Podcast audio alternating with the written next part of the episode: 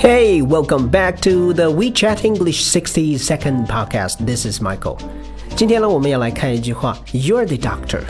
You are the doctor. 当我们要来表达自己会按照对方说的去做的时候，或者说啊，现在这个事儿呢，要对方来告诉我该如何去做，你可以说 You're the doctor. This means you are in a position to tell me what to do. 比方说啊，对方说 You'd better review the first two chapters for the test. You'd better review the first two chapters for the test. 为了考试呢，你最好复习一下前两章的内容。你可以说哦，我知道了，我会去做的。OK，呃、uh,，You're the doctor。比如说，有朋友看你太累了，建议你休息一下，你可以说，嗯，Yeah，You're the doctor。I'm gonna take a day off。好吧，我会按照你说的就休息一天吧。Take a day off，休息一天。